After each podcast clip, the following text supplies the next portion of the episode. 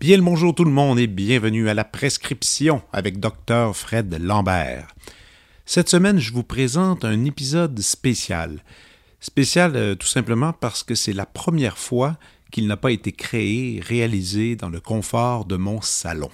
Alors, pour les curieux, tout ce grandiose et merveilleux podcast que vous aimez tant est possible grâce à un matériel portatif du nom de Zoom pas l'application Zoom, mais bien une toute petite machine, un Zoom PodTrack P8 pour être plus précis.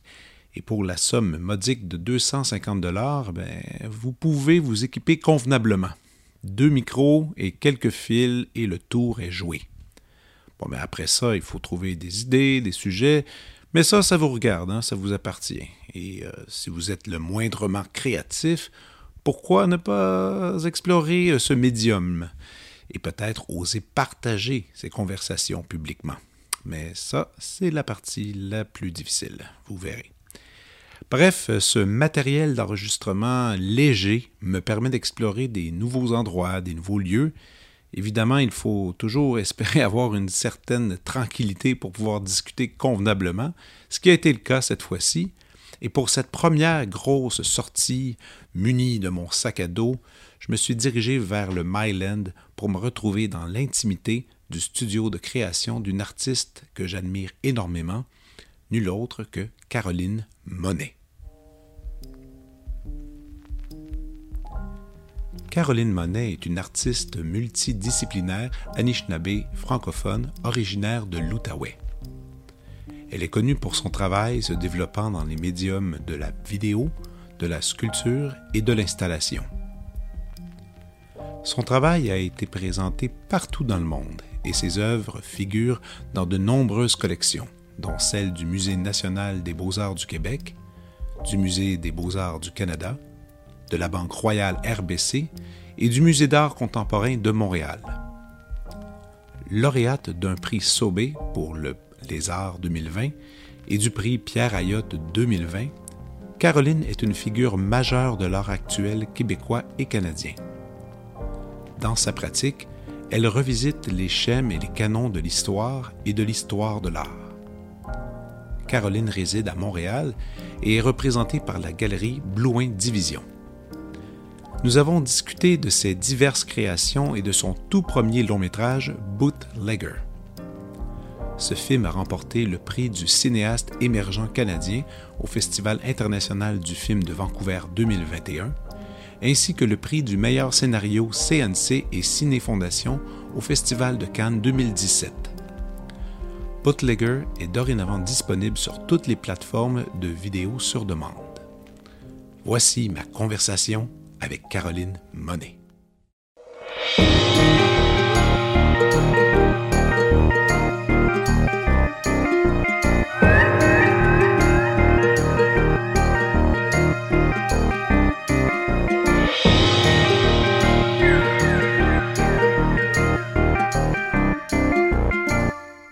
Bonjour Caroline. Bonjour Frédéric. Ça va? Ça va bien, merci. Oui, écoute, je suis vraiment content qu'on se rencontre enfin.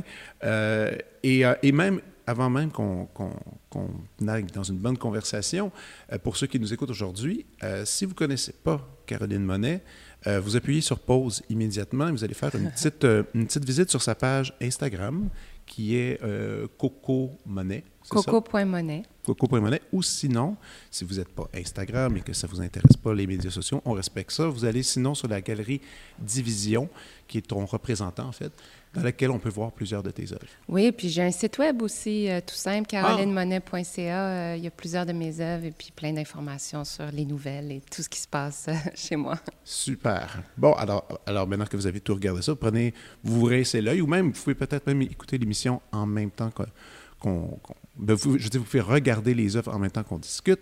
Euh, on, va, on va aller dans, dans l'ordre un peu des choses. Je sais que c'est souvent demandé à toi de parler de tes origines, mais je pense que c'est inévitable. Il faut quand même faire brosser un peu le, le portrait. Donc, euh, tu as un père qui est français, oui. une mère qui est Anishinaabe. Oui. Et, et je lisais dans une entrevue que je trouvais vraiment intéressante dans laquelle tu disais, c'était fait il y a quelques années, tu disais, je suis pas vraiment Anishinaabe, je suis pas française, je suis pas canadienne, mais je suis un peu tout ça en même temps. Oui, exactement. J'ai toujours senti que j'avais un peu un pied dans plusieurs mondes. Même, euh, euh, je veux dire, j'ai grandi en Outaouais, à Gatineau, mais j'ai aussi grandi un peu en Bretagne, en France, donc entre les deux pays. Euh, j'allais à l'école du côté de l'Ontario, mais je vivais du côté du Québec. Donc, cette idée de traverser des frontières a toujours fait partie de mon éducation, partie de ma vie. Euh, puis d'ailleurs, j'aime ça, ces zones grises un petit peu, euh, ce qui se passe entre les frontières. Euh, moi, je te connais, j'ai rencontré ton œuvre la, première fois au Musée d'art de Joliette hmm. en 2018, je pense, que tu avais fait une installation. Ça, c'est la toute, toute, toute, première fois que j'ai vu tes trucs. Et, et, par après, là, je me suis mis à suivre ta démarche, tout ça. Et rapidement, je me, quand j'ai appris que tu as fait des études en sociologie, en communication, mais pas vraiment en art. Oui, je suis complètement autodidacte quand ça vient aux arts visuels, au cinéma. Je dirais la, le premier médium que j'ai touché, c'est la vidéo. C'est mon premier amour, si on veut. OK. Euh, je pense que j'ai toujours voulu être artiste, mais je viens pas d'une famille d'artistes. Je savais pas qu'on pouvait en faire un métier. Et c'est seulement beaucoup plus tard, quand j'ai quand j'ai déménagé à Winnipeg, que j'ai rencontré des artistes, que euh, j'ai vu qu'on pouvait en faire un métier, que j'ai tout lâché, puis j'ai dit, OK, moi, c'est ça que je veux faire. Mais tu dis, euh, tu venais d'une famille d'artistes, tes, tes, deux parents sont artistes? Non, je viens pas d'une famille d'artistes. OK, OK, non, tu viens pas, non, non, mais l'art était présent dans la maison. Oui, mes parents étaient quand même des grands consommateurs d'art, euh, surtout ma mère, là, elle mangeait la musique, des, films de répertoire, on écoutait ça souvent à la maison aussi. Donc, il y avait une sensibilité quand même, mais c'est pas des artistes du tout. Tu parles de Winnipeg. Euh, et euh, c'est quoi qui s'est passé exactement là? Parce que j'ai l'impression que c'est un peu là que tout a un peu chaviré. Oui, ça a été un déclic total. Euh, moi, j'étais jamais sortie. Je veux dire, j'avais voyagé en Espagne, en Europe, en Amérique du Sud, mais je n'étais jamais sortie du Québec à l'intérieur du Canada. Donc, quand je suis arrivée à Winnipeg, ça a été une espèce de déclic total au niveau de euh, ben, c'est quoi les réalités du, Canada. Puis Winnipeg, il y a une population autochtone qui est quand même très, très présente. C'est presque 30% de la population urbaine. C'est énorme. C'est hyper vibrant, hyper en pleine effervescence. Puis j'ai rencontré des modèles qui étaient artistes. Il y avait une galerie d'art qui s'appelait Urban Shaman Contemporary Art. Euh, ça m'a inspiré à me lancer là-dedans. Puis euh, en fait, Winnipeg, c'est une place où il y a la possibilité de grandir vraiment. Euh, il y a de la place pour ça. Donc, quand je suis arrivée là-bas avec toute mon énergie, toute ma volonté de faire des choses euh, début vingtaine, j'étais jeune quand même, euh, ben, ils ont accueilli ça les bras ouverts, puis ils m'ont donné plein d'opportunités pour faire ma mon premier court-métrage. Wow. Et c'est combien, combien d'années tu es restée à, à Je suis restée cinq ans quand même. je parlais pas très bien l'anglais. Pour moi, là, à la base, j'allais là-bas pour apprendre l'anglais. puis pour faire partie de ce bassin culturel autochtone qui était vraiment, vraiment riche. Et là, tu disais que tu ne parlais pas anglais. Euh, le, français, c'était-tu la langue euh, qui dominait dans la maison? Je veux dire, au souper, là, quand vous mangez? Oui, oui, j'ai grandi en français. Euh, j'ai changé en français avec mes parents, avec ma sœur. Et avec ta mère aussi? Avec ma mère aussi. Mais ma mère vient d'une famille qui est plutôt anglophone. OK. même la communauté de Kitigan-Zibi, d'où elle vient, est une communauté anglophone. Donc, c'était... Je ne sais pas pourquoi elle nous a jamais parlé en anglais, mais on a grandi en français. OK, OK. Et, euh, et qu'est-ce. tantôt, on reparlera aussi du, mix de culture à travers ton film, parce que j'avais beaucoup de questions là-dessus, mais la démarche, moi, c'est la démarche que je trouve qui est intéressante. Je regardais, euh, je me suis amusé à regarder vraiment toutes des, des œuvres de jeunesse que tu as fait. et c'est drôle comment l'engagement, et je dirais même le côté politique, même si c'est un drôle de mot politique aujourd'hui, mais le politique est venu vraiment, on dirait, un peu plus tard. Au tout début, j'avais l'impression que c'était des hommages que tu faisais aux communautés autochtones, justement, et, toujours, en, toujours en mettant en premier plan la, la beauté, la remanier, que ce soit justement avec des, des collages ou euh, même, quand je pensais encore, les, les modern tipis que tu avais fait, tout mm-hmm. ça. Donc, je trouvais, je trouvais que c'est ça, c'était de juste avoir un angle différent. Et là, j'ai l'impression, et là, tu vas me dire si je suis dans le temps ou pas, mais c'est ma lecture, mais j'ai l'impression que c'est en 2015, tout ça a comme un peu basculé puis un peu changé. Il y avait euh, un, truc que tu avais présenté qui s'appelait Mobiliser, qui montrait un portrait des Autochtones des années 60-70.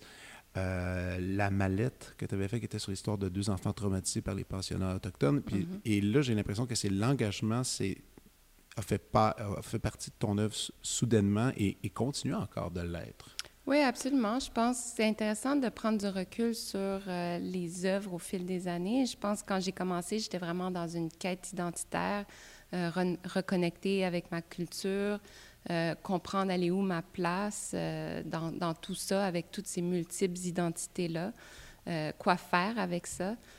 puis aussi, il faut je pense que c'est le reflet d'une époque. J'ai commencé il y a une dizaine d'années. Maintenant, à cette époque-là, on ne parlait pas beaucoup euh, des questions autochtones. Il n'y avait pas toute cette fierté qu'on retrouve aujourd'hui.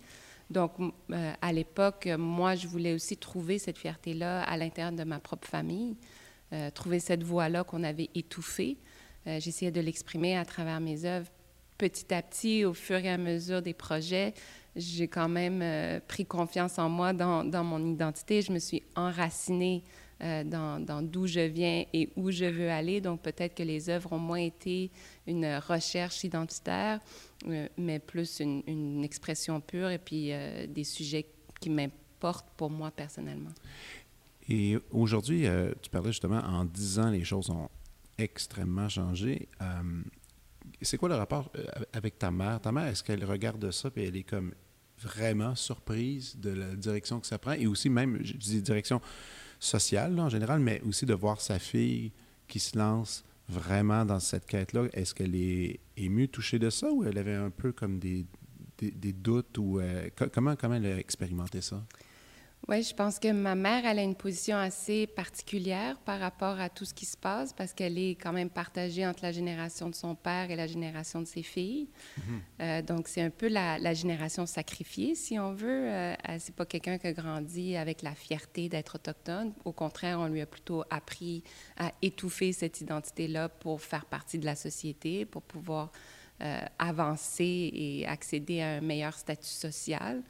Euh, donc, je pense qu'au début, elle avait un petit peu été un petit peu réticente euh, de, me voir être si fière et vouloir euh, le crier, euh, de, vouloir embrasser ce côté de cette identité-là. Moi, j'ai quand même été poussée vers la culture française, l'éducation française. C'est quelque chose toute la, la, culture Anishinaabe, elle, elle, a toujours été présente, mais ce n'était pas un atout nécessairement. Il ne fallait pas nécessairement le mettre de l'avant.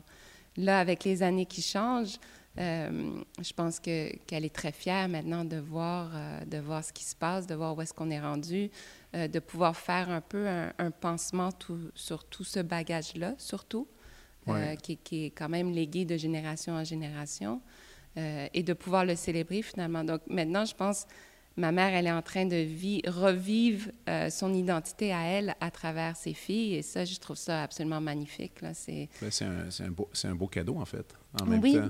Ben, finalement, euh, finalement toutes les politiques d'assimilation n'auront pas nécessairement réussi dans notre famille. Euh, puis il y, a peut-être moyen de, de penser ses blessures, puis de, d'avancer, de regarder vers l'avenir. Exact. Et euh, maintenant, parlons un peu de, de, matériaux, de matériel. ça, c'est quand même assez incroyable. Euh, j'ai une petite histoire là-dessus qui m'avait bien marqué. Il y a quelques années, plusieurs années en fait, une dizaine d'années, j'ai fait un projet multidisciplinaire avec euh, David Atmedge. Oui, David? bien sûr, grand artiste. Grand, grand, artiste que j'aime vraiment beaucoup. Et David avait... On, faisait un truc à l'UCAM, en fait. Et là, on, on travaillait sur un, sur un projet et euh, dans la galerie de Lucas, mais juste à côté, il y avait les finissants qui présentaient leur projet de fin. Puis on avait eu une pause, puis on était allé faire une petite marche, puis on était allé regarder ça, les finissants. Puis là, lui, il regardait. Puis, puis à un moment, on est devant, devant une œuvre, puis il dit Oh, wow, ça, c'est, ça, c'est des superbes idées. Juste dommage, il n'a pas encore trouvé son matériel. puis là, je dis Ah, il dit. Puis il m'avait, il m'avait dit Écoute, il dit, trouver son matériel, ça peut prendre tellement de temps.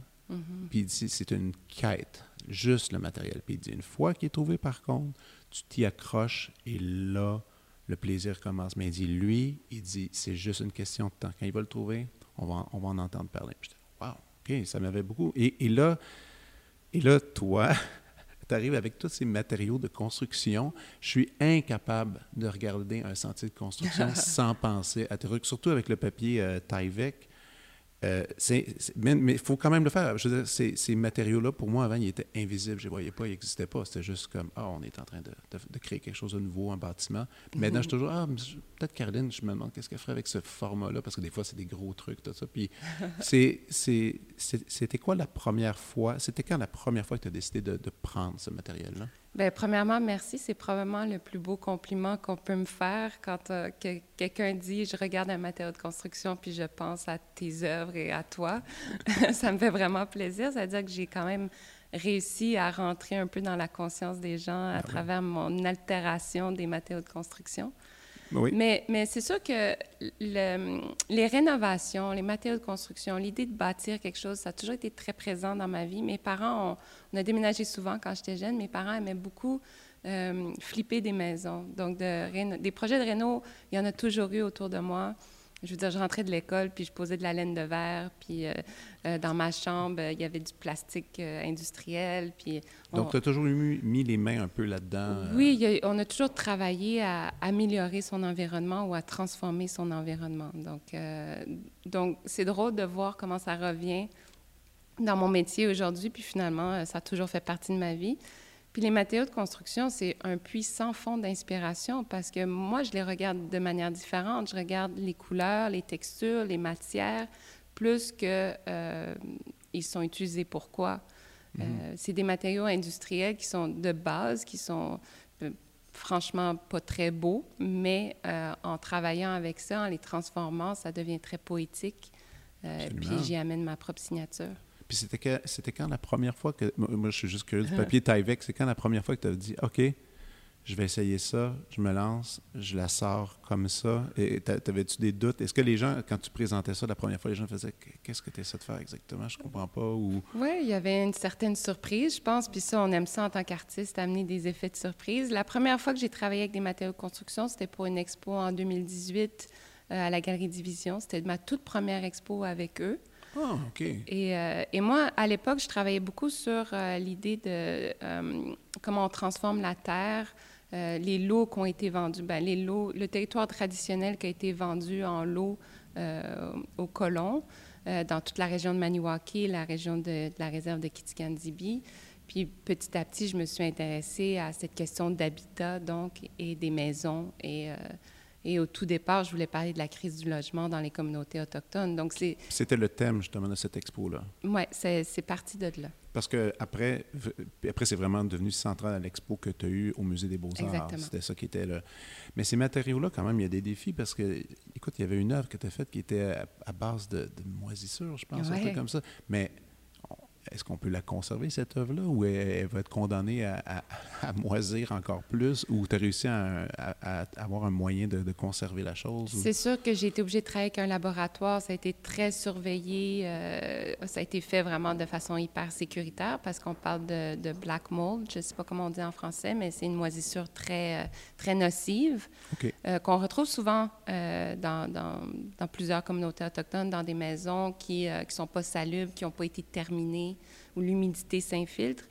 Et, euh, et, bien sûr, on a été obligé de tuer le champignon euh, au bout de quelques mois. Là, une fois que ça avait colonisé le gypse, on a réussi à, garder euh, comme ça pour que ça, ça, puisse rester en conservation dans un musée.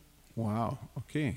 Et comment ça, OK. Et comment ça fonctionne la création? Au début, évidemment, quand tu as commencé comme artiste, tu étais tout seul en train de manier ton matériel, faire tes trucs. Maintenant, aujourd'hui, tu as des collaborateurs, tu as des euh, assistants. Je sais pas, en fait, je connais pas le jargon du milieu de l'art euh, visuel, dans comment, comment on travaille, mais là, est-ce que c'est ça? Est-ce que tu te lèves un matin, tu prends ton café, tu lis les journaux, tu trouves une idée, ou euh, en regardant des documentaires, c'est où tu pars. Moi, c'est ça, je veux savoir. Où tu pars avec l'inspiration et à quel moment les assistants arrivent? Mm-hmm. Oui, les idées, ça peut venir n'importe quand. Quand je prends une marche, en discussion avec des amis, en regardant un film, en écoutant un podcast. Vraiment, il n'y a, pas de limite à l'inspiration. Il y a tellement d'informations qui nous entourent tout le temps. Puis moi, je suis vraiment quelqu'un qui est comme une éponge. Euh, je, prends beaucoup. Après, euh, les idées, ça s'attrape. C'est pas tout qui reste. Il faut, que, faut les travailler pour, pour voir s'il y a du potentiel. Donc, souvent, j'écris mes notes. J'ai toujours un calepin avec moi, je prends des notes constamment. Des fois, j'y retourne. Et c'est intéressant de voir que j'avais des idées peut-être il y a un an, deux ans, qu'on mijoté, puis maintenant elles font du sens euh, parce que le monde a changé, parce que c'est le bon moment, parce que j'ai les bons collaborateurs. Euh. en tout cas, il y, a, plusieurs facteurs qui font en sorte qu'il faut que ça arrive au bon moment euh, avec les bonnes personnes. Après, c'est sûr, quand j'amène ça à l'atelier, euh, ben, je travaille avec certains collaborateurs, je fais des appels, je dis je veux faire ça. Euh, comment peux-tu m'aider? Surtout quand je parle de euh, construire des choses, de, de, faire de l'architecture, comme par exemple à l'exposition du Musée des Beaux-Arts. Hmm. J'avais besoin de, quand même de collaboration avec des ingénieurs en architecture, s'assurer que les structures peuvent tenir. comment faire? Moi, j'ai certaines limites, je peux avoir les idées, mais je n'ai pas toujours les outils pour les réaliser euh, toute seule à l'atelier. Donc, je, je, demande de l'aide. J'ai pas peur de demander de l'aide. Non, mais est-ce que tu est-ce que as des collaborateurs euh, qui, qui, sont plus présents que d'autres, qui viennent toujours travailler, travailler à l'atelier? parce que nous, toi et moi, on se connaît pas beaucoup. Mm-hmm. Je suis venu une fois à ton ancien... présentement, on est dans le nouvel atelier. J'étais dans l'autre atelier. Je me souviens, j'étais venu, il y avait deux personnes avec, toi, avec toi, puis il y avait, on dirait qu'il y avait une espèce de, d'ambiance... Euh, très agréable dans laquelle vous étiez des amis, on dirait, qui travaillaient le, matériel. Est-ce que c'est toujours encore la même équipe ou tu changes d'équipe souvent? J'ai quelqu'un qui s'occupe de toute la gestion des dossiers. Ça, c'est euh, quelqu'un qui travaille vraiment avec moi sur une longue haleine, qui, euh, j'espère, va rester très longtemps parce que c'est un peu comme mon bras droit qui, euh, qui m'aide à, la coordination des projets en cours.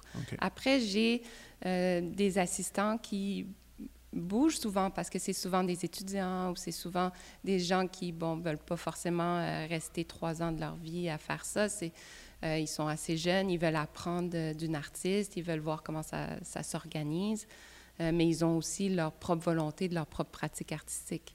Donc, donc c'est ça. Ça bouge quand même, mais j'essaie de garder à l'atelier cet esprit familial, que, que les gens soient contents de venir travailler. C'est une équipe, il n'y a pas de hiérarchie peut-être que c'est une approche autochtone de travailler en cercle comme ça. Tout le monde a, son mot à dire, tout le monde peut euh, collaborer. Je veux veux pas sentir que euh, c'est moi la bosse, puis euh, puis je suis pas ouverte aux conversations. Au contraire, j'ai envie que ça soit heureux, qu'on puisse manger ensemble, qu'on puisse brainstormer aussi des fois. Ben oui, puis ça c'est similaire beaucoup à au travail de chorégraphe, en fait. Les mhm. chorégraphes, quand ils ont leur, équipe de danseurs, ils ont des idées précises, mais en même temps, il faut qu'ils laissent les danseurs respirer, euh, bouger. Puis des fois, souvent, les danseurs participent tellement à, la production finale de la chorégraphie par quelques idées que finalement, ils font partie de l'œuvre euh, par, eux-mêmes. Euh, il y avait OK, on va parler un peu du film maintenant, si tu veux bien. Et même avant même qu'on en parle, parce que on va parler de Bootlegger, un film que tu as fait, que tu as réalisé en quelle année? J'ai réalisé en 2019, mais qui est sorti en 2021. 21. Et qui, là, pour l'instant, va quitter l'écran bientôt. Il est encore présenté dans quelques festivals, mais il est en ligne, vidéo sur demande, on peut le commander. Euh, pour que les gens comprennent tout, est-ce que tu me permets de lire le synopsis? Et comme ça, après, on va pouvoir chasser. Alors, Bootlegger. Euh, l'ambitieuse Mani a quitté sa maison il y a plusieurs années pour devenir avocate. Après avoir reçu ce titre, elle décide de revenir dans sa communauté autochtone dans l'espoir de faire bouger les choses. En effet, celle-ci est déterminée à faire cesser les lois désuètes qui règnent sur la réserve. En ce sens, elle proposera un référendum pour notamment mettre fin à la prohibition de l'alcool. Ce geste va la faire entrer en conflit directement avec Laura, une femme blessée qui vit de la vente illégale d'alcool. Les deux femmes s'affronteront en tentant de prendre en main leur propre destin pour le meilleur et pour le pire. Alors, euh, tout de suite, j'embarque avec la, une question en trois mots. Euh, fiction ou réalité, un peu, tout ça. J'étais, j'étais un peu confus moi-même. Je le regardais, le film, et je me suis dit, premièrement, je reconnaissais beaucoup l'actrice principale qui est formidable, Mani même la façon qu'elle bouge, la façon qu'elle est, je trouvais qu'elle te ressemblait beaucoup. Mm-hmm. Euh, c'était volontaire ou pas? Et, et, et, cette histoire-là, qu'est-ce qu'il y en est? Là? Mais c'est définitivement de la fiction qui se passe dans une communauté fictive, mais c'est basé sur des faits réels, des choses que j'ai entendues, que j'ai vues euh, dans, dans, mes visites de certaines communautés qu'on appelle des communautés sèches où l'alcool est, est, interdit. Euh, mais à la base, moi, je voulais beaucoup parler de la loi sur les Indiens, qui est encore d'actualité aujourd'hui. Beaucoup de Canadiens euh, sont toujours pas au courant de cette loi-là. Cette. Et euh, encore moins quand j'ai commencé à écrire le film il y, a, il y, a, cinq ans, on parlait pratiquement pas des enjeux autochtones dans les médias. Très contente de voir que les choses changent euh, petit à petit. Mais, euh, mais pour moi, c'est ça. C'était pour parler ben, de la loi sur les Indiens, mais, mais aussi des politiques d'assimilation euh, sur les communautés autochtones et donc sur les familles. L'alcool en étant une. Et peux-tu juste résumer rapidement la loi sur les Indiens? Oui, la loi sur les Indiens, c'est une série de, de réglementations qui euh, visent les communautés autochtones principalement, euh, qui, qui, met en fait les Autochtones sous la tutelle du gouvernement canadien. Donc, on est considéré comme mineur sous la loi. Euh, OK. Et, et, le rapport de l'alcool là-dedans, est-ce que je pensais que c'était un choix des communautés euh, de restreindre ou, de, ou d'éliminer l'alcool sur le territoire? Est-ce que c'est le cas? Est-ce que, premièrement, tu dis que c'est une réalité en ce moment? Oui, c'est, ça existe encore aujourd'hui à travers le Canada. Il y a beaucoup de communautés euh, où il y a de la prohibition euh, d'alcool. Et c'est quoi la raison? Et la raison, ben, parce que le, l'alcool, c'est quand même un sujet sensible quand on oui. parle des communautés. Euh, il y a une volonté de contrôler tout ça. Il faut savoir que les Autochtones ont eu le droit de, de consommer de l'alcool uniquement dans les années 60. Donc, euh, en même temps qu'ils ont eu le droit de vote, en fait. Tout en même temps. Oui. Et, euh, et euh, c'est quand même une vieille loi paternaliste qui, qui, a laissé ses conséquences. Après, ce que le gouvernement canadien a fait, c'est qu'il a laissé le droit au conseil de bande de décider euh, par eux-mêmes s'ils voulaient continuer ou non cette prohibition dans leur communauté. Donc, beaucoup de communautés ont juste euh, gardé cette loi-là. Euh, sans vraiment nécessairement avoir les ressources euh, pour mettre en place. Ça amène beaucoup d'illégalité, euh, quand même des problèmes aussi de, de consommation.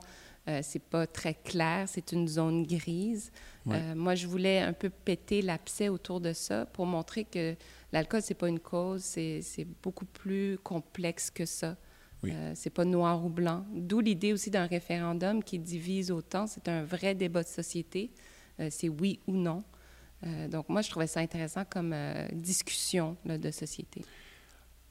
Quand tu as sorti le film, euh, est-ce qu'il y a eu justement un backlash avec ça? Est-ce qu'il y a des gens qui, sont, qui sont venus te rencontrer, des communautés, puis qui étaient comme fâchés un peu? Ou, ou, au contraire, ça a amené vraiment une bonne discussion? Au contraire, j'ai été quand même assez surprise parce que je m'attendais, vu que c'est un sujet sensible, peut-être à avoir des retours de mécontentement ou je sais pas, mais au contraire, la plupart des gens m'ont dit qu'ils se sont reconnus dans le film.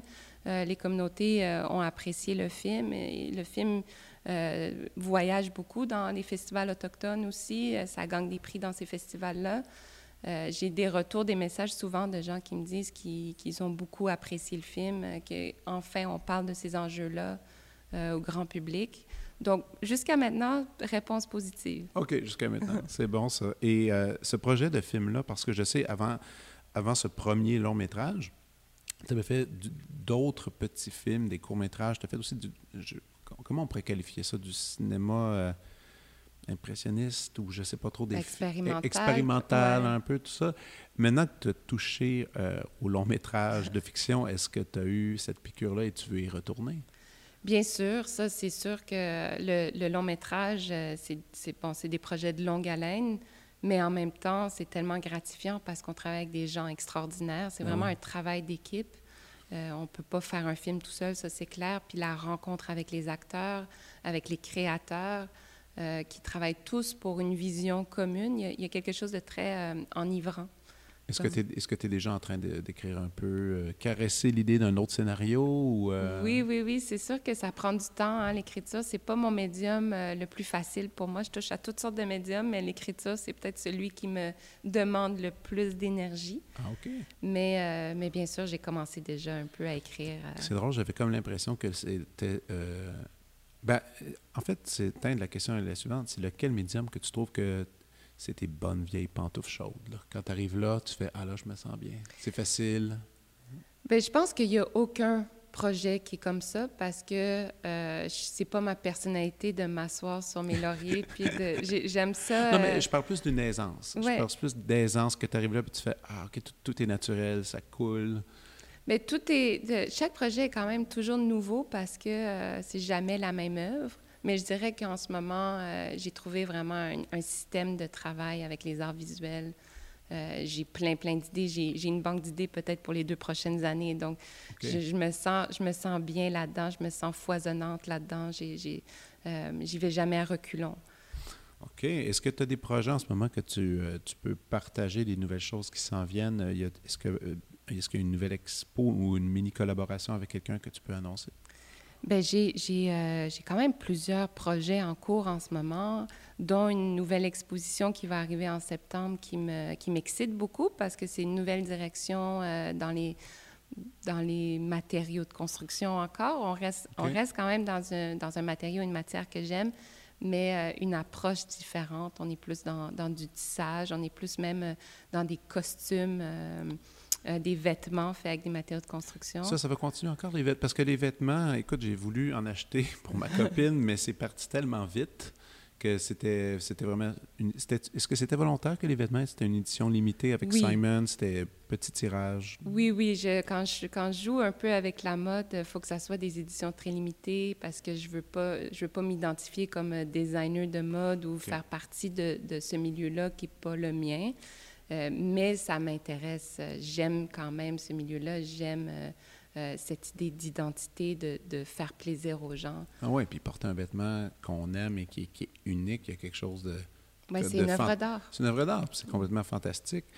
ah oui, c'est vrai, je, me demandais, finalement, est-ce que tu as regardé, est-ce qu'il y, est qu'il y, a une autre forme d'art qui t'intéresse en ce moment que tu voudrais explorer ou il n'y en a pas? oui, c'est sûr que j'aimerais ça faire de la musique. Ah. Mais, euh, Parlons. mais c'est, je veux dire, je pense que depuis toute petite, je veux faire de la musique et la, la raison pourquoi j'ai commencé à faire du cinéma, c'est parce que je savais pas jouer de musique, je savais pas, euh, j'avais pas forcément un rythme pour la musique. Puis le cinéma me permettait de jouer quand même avec des images, du rythme, du son.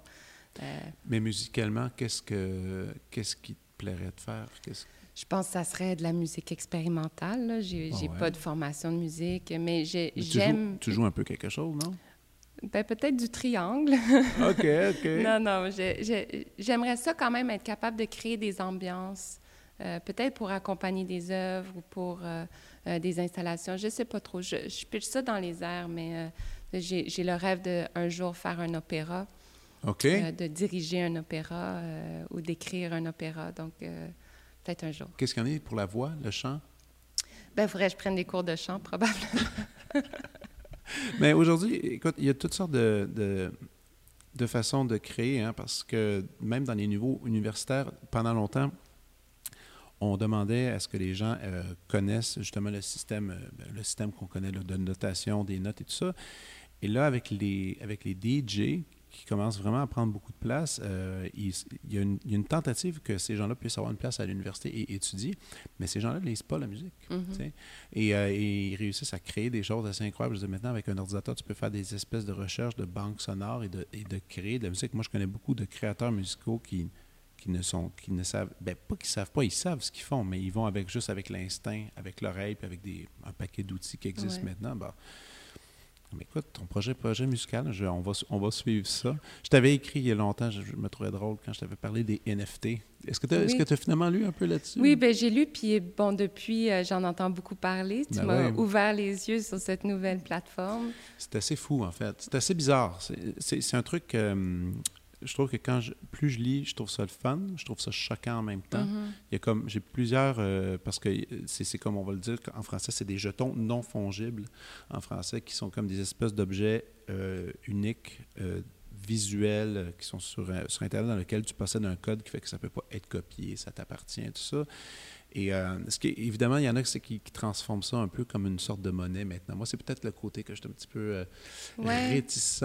J'aime quand même euh, l'idée qu'on va pouvoir éventuellement euh, mettre des œuvres d'art. Moi, je t'en avais parlé, en fait, pour la simple raison, je me disais, ah, ça serait quand même cool que Caroline fasse quelques NFT, pas beaucoup, un, peu, un peu comme les vêtements, que ça devienne un, truc rare, puis que ça amène, et parce que ça, ça fait le tour du monde, c'est une plateforme qui est assez hallucinante, et qu'après, ils vont avoir des curieux qui vont dire Ah, là, je vais aller m'acheter quelque chose de vrai, de, de tangible d'elle. Je crois que c'est une bonne idée, en tout cas. Ben, il y a quand même une approche assez digitale dans mon travail qui fit bien avec cette plateforme-là.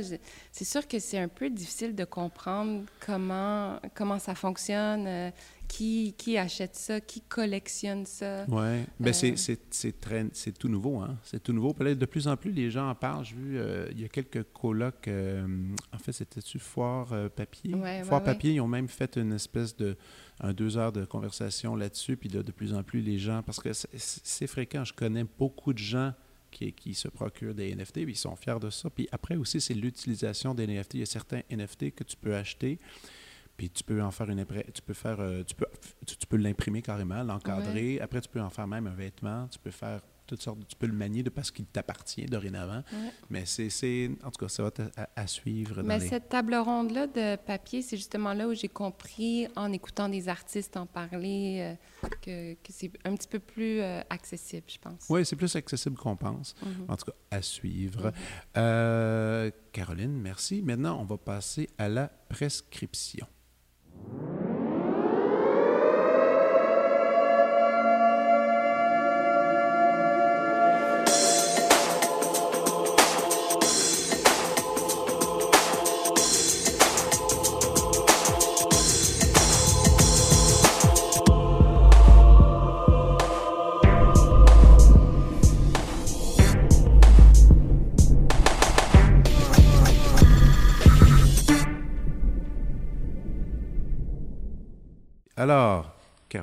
C'est toi qui pars. Alors hier, j'ai eu euh, le privilège de visiter la fondation Grantham près de Drummondville, qui est euh, un petit bijou d'architecture. C'est une fondation qui accueille des artistes en art visuel, euh, vraiment à découvrir, je pense. Ils font des expositions là-bas. Je trouve ça super inspirant d'inviter des artistes en région. Ça m'a aussi fait rêver là, pour des projets futurs. Et c'était la première fois que tu y allais? Oui, c'est la première fois que j'allais euh, là-bas. Est-ce que cette fondation, elle, est nouvelle? Parce que j'ai jamais entendu parler. Euh, à découvrir, moi, je, je, connaissais un petit peu, j'avais vu passer sur les réseaux sociaux, mais là, j'ai eu la chance d'aller visiter les lieux directement. C'est comme une maison architecturale euh, perchée dans les arbres. tout en béton, tout en verre, et qui accueille des expositions, des résidences d'artistes. OK. À découvrir. À découvrir, excellent. Euh, à mon tour, euh, un film qui m'a fait penser à toi. Euh, ça s'appelle, peut-être que tu l'as vu, ça s'appelle In and of Itself. Ah non, j'ai pas vu. De Derek, Derek Delgadio. Et ce film-là est sorti l'année passée, quand on était dans la pandémie, en février. Et, c'était, et ce n'est pas vraiment un film, à vrai dire. C'est, un, c'est une captation d'un spectacle qui a été fait off-Broadway euh, qui a été joué plus de 560 fois. Et c'est un solo. C'est juste un solo. C'est un individu qui vient euh, sur, la, sur la scène et, euh, et c'est vraiment une petite, c'est une petite, c'est une petite salle qui va accueillir à peu près 200, je pense 150 personnes. Et il vient sur la scène et il dit l'énoncé qui est assez gros, qui dit l'identité n'est qu'illusion. Hmm. Et c'est pour ça que j'ai pensé à toi, parce que l'identité, c'est tellement quelque chose qui est au centre de ton œuvre, mais aussi, c'est quelque chose qui est malléable dans chaque contexte, c'est différent. Et lui, son, spectacle original dure deux heures et demie, mais le film, ils ont fait un condensé de une heure et demie avec plusieurs représentations. C'est Frank Oz qui a réalisé ça, le maître qui se cache derrière le Muppet Show. Et, euh, et c'est, euh, écoute, il faut quand même expliquer, Derek Delgadio, il a, préparé, il a travaillé, je pense, plus de dix ans pour préparer ce projet-là. Euh, c'est un, c'est un magicien, mm-hmm. mais il a c'est un magicien qui qui fait pas vraiment de la magie. Il vient parler de son expérience de magicien, qu'est-ce que ça l'a amené. J'ai tellement pleuré en regardant ce film-là. Je veux dire, c'est impossible d'être insensible. Euh, je l'ai recommandé mille et une fois. Si je peux vous convaincre encore plus que n'importe quoi, je pense que c'est le seul film de l'histoire de Rotten Tomatoes, sur Rotten Tomatoes qui est 100%. Ah euh, c'est, troublant, euh, surtout pour un personnage qui, qui est sur scène et qui, qui, qui, qui, est comme un peu toujours triste, un peu mélancolique. On a une, une drôle, une drôle de vibe, c'est tellement unique. Et, euh, et, la finale, la finale est bouleversante. Bref, ça, ça je souhaite tellement que tu le regardes. Et ben oui, c'est ça, je suis curieuse maintenant. et, et, et, que quand c'est terminé, que tu me contactes tout de suite après pour en parler, parce que c'est difficile de contenir sa joie mm. après avoir vu ça. Donc, moi, ça m'avait beaucoup marqué. Ça avait sorti euh, super discrètement euh, sur iTunes. Après, il y a comme eu une petite vibe. Après, il y a eu les certains euh, certains distributeurs même ont, ont, acheté le film pour le, le mettre un, peu partout. Mais vraiment, et après, si vous avez vraiment trop capoté sur le film, il y a un livre qui a, qui a été publié euh, cette année où est-ce qu'il va plus en détail sur des aspects un peu noirs de sa vie. Et, euh, c'est un complément qui est vraiment fantastique. Donc, In and of Itself, Derek Delgadio. Hmm, à tour. Euh, alors moi, ma nouvelle découverte série, oui. Euh, donc, ça s'appelle We Are Who We Are, qui est euh, disponible sur la plateforme Crave, si je me trompe pas. Écoute, j'ai écouté ça euh, en l'espace d'une semaine, même pas. J'ai dévoré la série. C'est frais, c'est jeune, c'est osé, c'est dynamique. ça se passe entièrement sur une base militaire en Italie, une base militaire américaine en Italie. Euh, euh, Chloé Sevigny joue un des rôles principaux, une actrice que, j'adore et est particulièrement bonne dans, ce rôle-là, inattendue comme personnage aussi. Et, euh, c'est vraiment toute la, vie d'adolescent sur une base militaire, comment ils grandissent, cette toutes les questions d'identité aussi, avec les changements d'amis. Euh, vraiment une série euh, juste, je pense, et très inspirante euh, en tant que réalisatrice. Et, et, qui se passe, qui se déroule dans un, dans un temps présent. Dans un temps présent, oui. Wow. OK, mais je ne l'ai pas vu passer, puis euh, je suis un, grand consommateur de Crave en ce moment. Une belle série euh, qui, je dirais, a sa propre euh, facture visuelle. Et qui est positive. Oui, absolument. Parce que en ce moment, c'est une des dernières que j'ai écoutées. Je ne sais pas si tu as regardé ça, Euphoria, là-dessus. Oui, suivi oui, ça? oui, j'ai suivi ça avec grand intérêt. c'est très bon, mais c'est des fois, il faut être un peu comme Il faut prendre une tisane après un épisode. Des fois, je trouvais ça très dur à regarder, mais très beau en même temps. Je dirais, cinématographiquement parlant, les acteurs sont. Oui. We Are Who We Are est vraiment dans un autre genre. On n'est pas du tout dans cette euh, euh, esthétique léchée d'euphoria, dans cette opulence euphoria. On est vraiment euh, dans quelque chose de, de, base, de très proche des personnages. Ah. la facture visuelle, on est complètement ailleurs. Donc, je recommande fortement. Ah, cool. Est-ce que tu dors bien dans la vie? Oui, quand même, j'adore dormir. ouais, t'es pas, pas trop anxieuse, t'es, pas, je veux dire, tu te réveilles dans la nuit, pas, pas capable de te rendormir. Ça dépend des périodes de vie et des projets. Des fois, euh, quand j'ai souvent un petit hamster qui me trotte dans la tête, mais en général, je dors assez bien. Parce que ça m'amène à un podcast que j'aime beaucoup qui s'appelle The Matt Walker Podcast. Matt Walker, c'est un professeur universitaire, euh, un professeur en neurosciences à mm. l'université de Berkeley en Californie. Puis euh, il, est, aussi l'auteur d'un livre qui s'appelle euh, Pourquoi nous dormons? Et il a décidé de faire un podcast de, avec des courts épisodes de 20 minutes dans lesquels il dissèque en détail tous les facteurs du sommeil, allant de la température, du, de, de la qualité de l'oreiller, euh, jusqu'au type de réveil matin qu'il faut avoir. Il va pour optimiser et avoir le meilleur sommeil qui peut exister. C'est super distrayant. En plus, il a une voix fantastiquement calme. bon, on l'écoute, on l'écoute et on a, et on moi souvent j'écoute ça euh, l'après-midi tout ça et, et je, je, fantasme déjà d'aller au lit juste pour dormir et, et, essayer ces petits trucs de sommeil.